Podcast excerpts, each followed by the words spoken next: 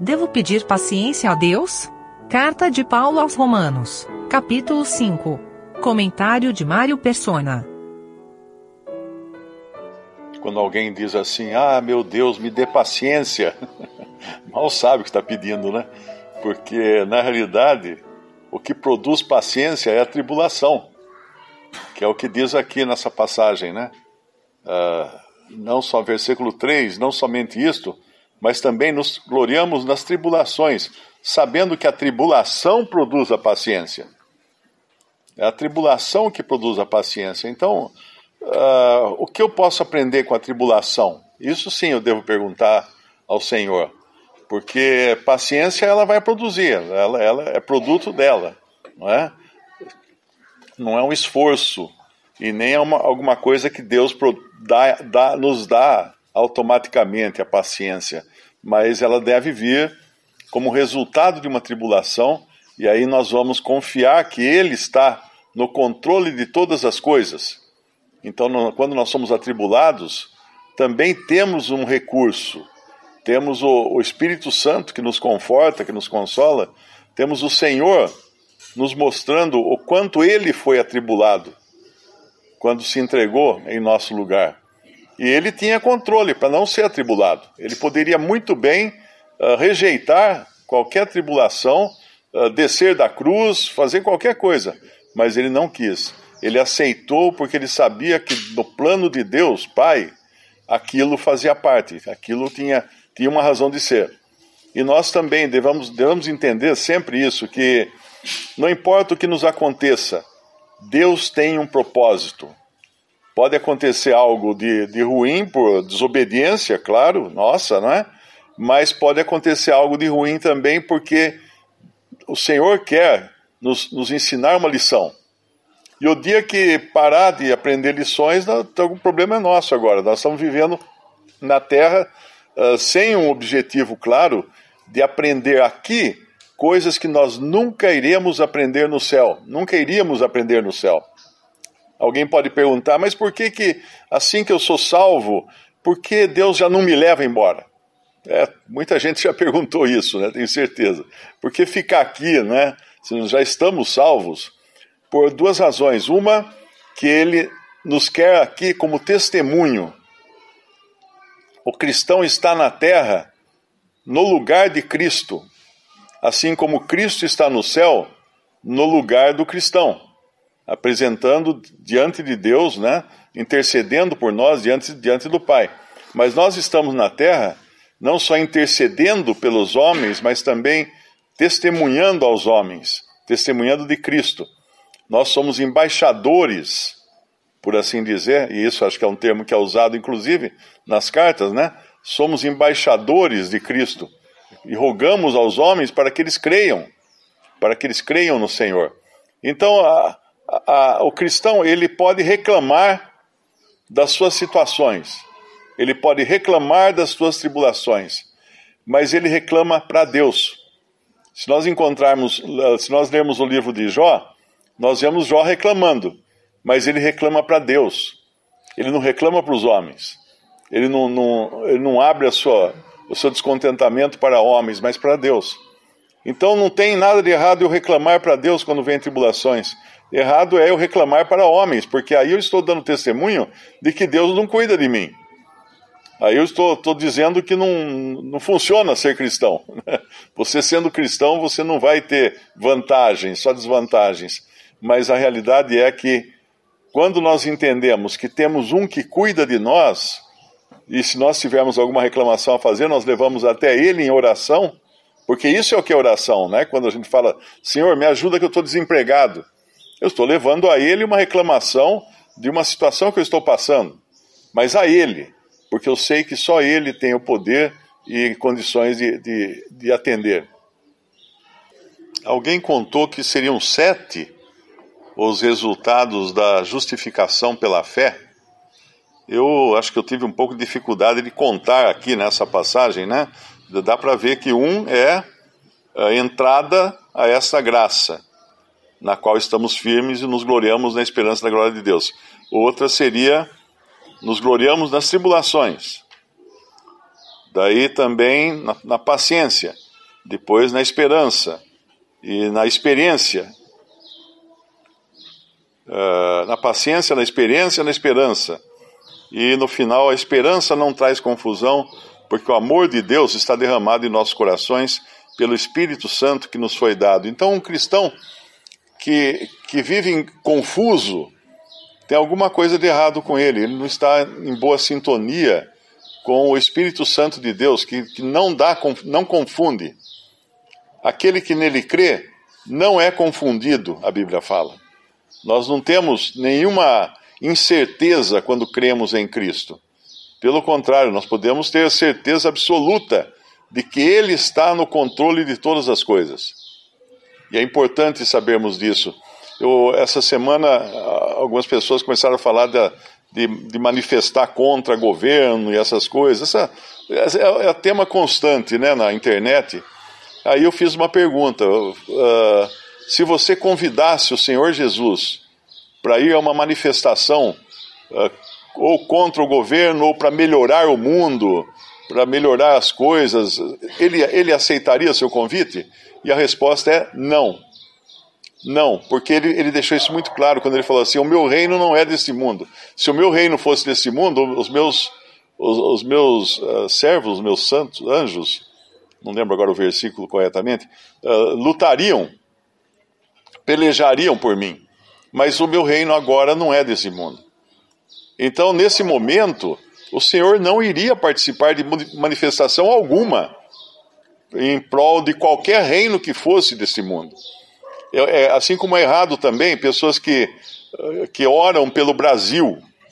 Como vai orar pelo Brasil? Nós sabemos que o Brasil é um puxadinho da Europa, né, em termos proféticos, e, e vai entrar na mesmo, no mesmo esquema que a Europa vai entrar no, depois da, da, do arrebatamento da igreja, quando se formar a grande Babilônia ali, que é o, a profissão cristã falsa, essa é a Europa. E também vai haver o governo uh, com sede em Roma, o governo civil com sede em Roma. Então, tudo isso já está determinado pelas Escrituras. Então, orar pelo, pelo bem de um país, que é um puxadinho da Europa, que nas Escrituras deixa claro que será arrasada. A Europa tem um versículo que fala assim: que encontrar um, um ser humano na Babilônia, na, na região de Babilônia profética, né, será mais raro do que ouro, porque os seus palácios serão habitação de chacais. Sabe esses palácios maravilhosos que você vê na, nas fotos na internet de quem viaja pela Europa? Então, ali vai morar chacais, vão morar os chacais, os, os bichos, os animais.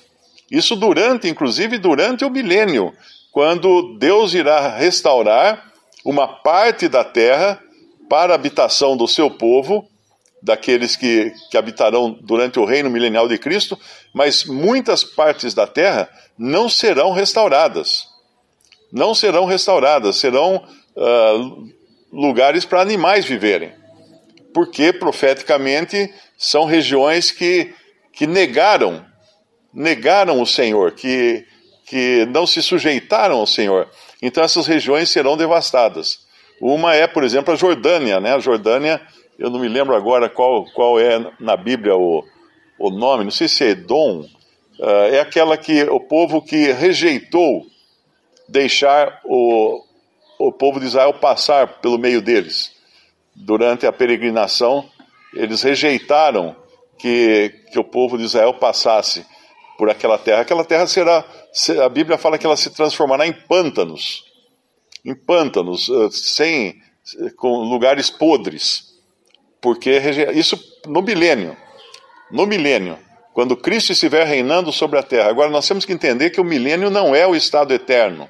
E o milênio é a habitação não da igreja, não dos santos uh, salvos na presente dispensação. O milênio será a habitação dos que serão salvos do remanescente de judeus fiéis e, e gentios também, que serão salvos durante a grande tribulação. Mas isso é um número pequeno, né? um número relativamente pequeno.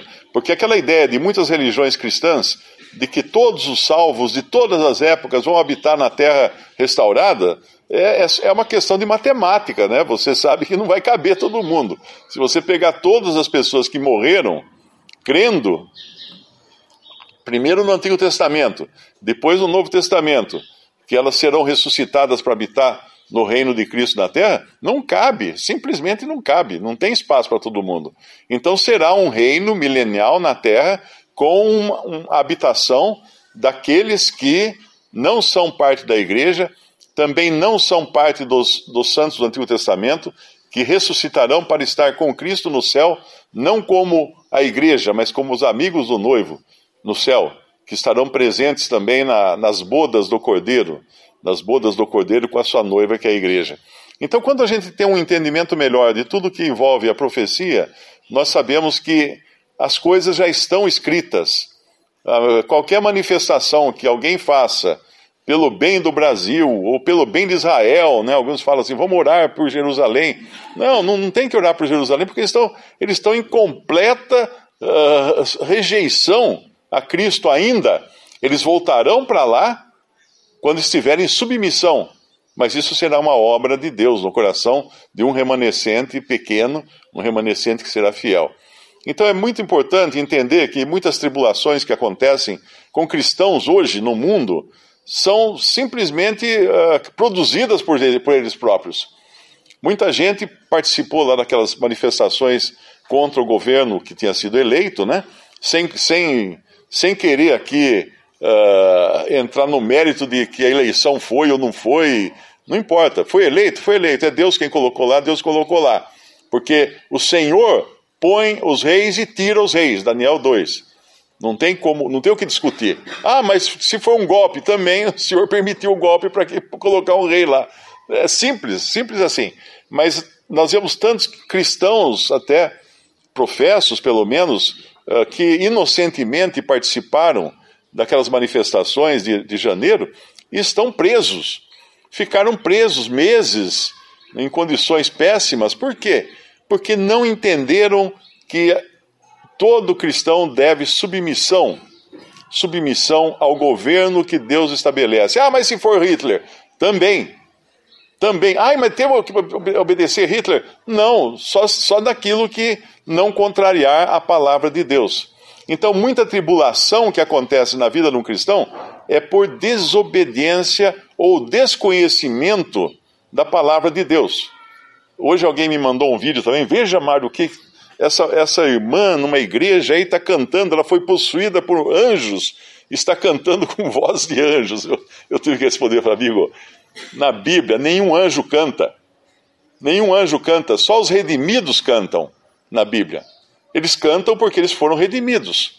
Então, uma pessoa que canta com uma voz maravilhosa, seja quem for, ela tem essa, essa capacidade, essa, esse talento. Tem até um, um jovem lá do Cazaquistão que canta com uma voz maravilhosa. Ele vai desde um, de um baixo de Pavarotti até um agudo lá de alguma cantora dessas modernas aí, que ninguém alcança, o cara de tamanha capacidade ele tem. Aí a pessoa, por falta de conhecimento bíblico, já vai considerar uma pessoa cantando lá numa determinada igreja como estando possuída por anjos. Só se for anjo maligno, porque os anjos de Deus não vão fazer isso porque simplesmente anjos de Deus não cantam. Na Bíblia nós vemos que eles, lá em Apocalipse 5, eles clamam, eles proferem, eles dizem, mas os únicos que cantam são os redimidos.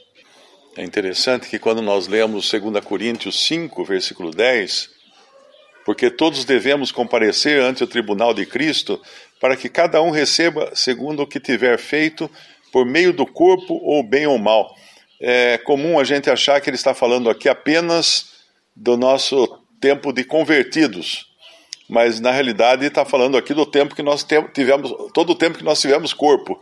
Qual o tempo que nós tivemos corpo? Desde que nós nascemos nesse mundo, nós temos um corpo.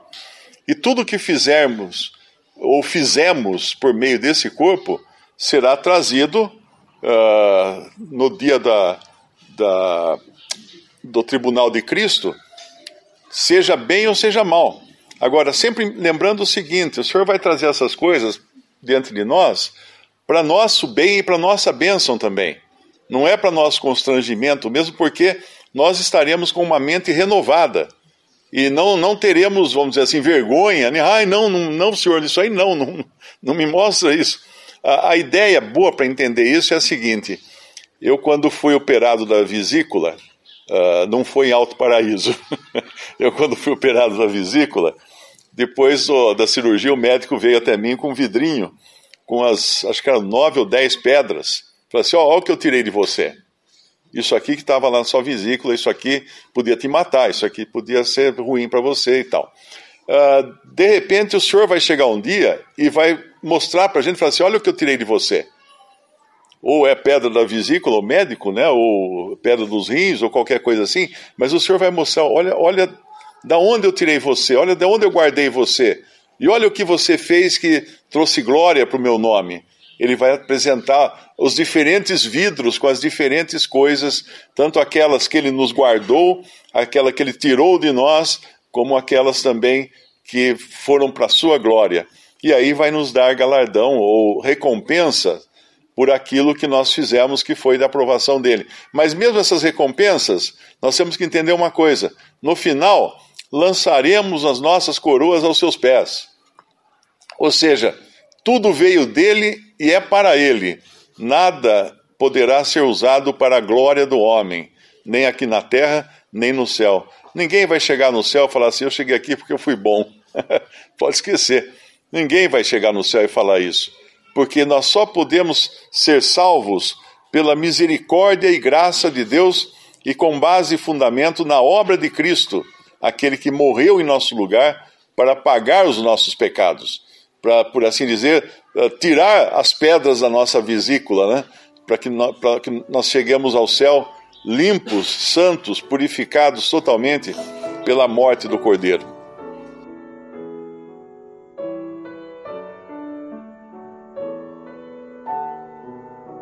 Visite respondi.com.br. Visite também 3minutos.net.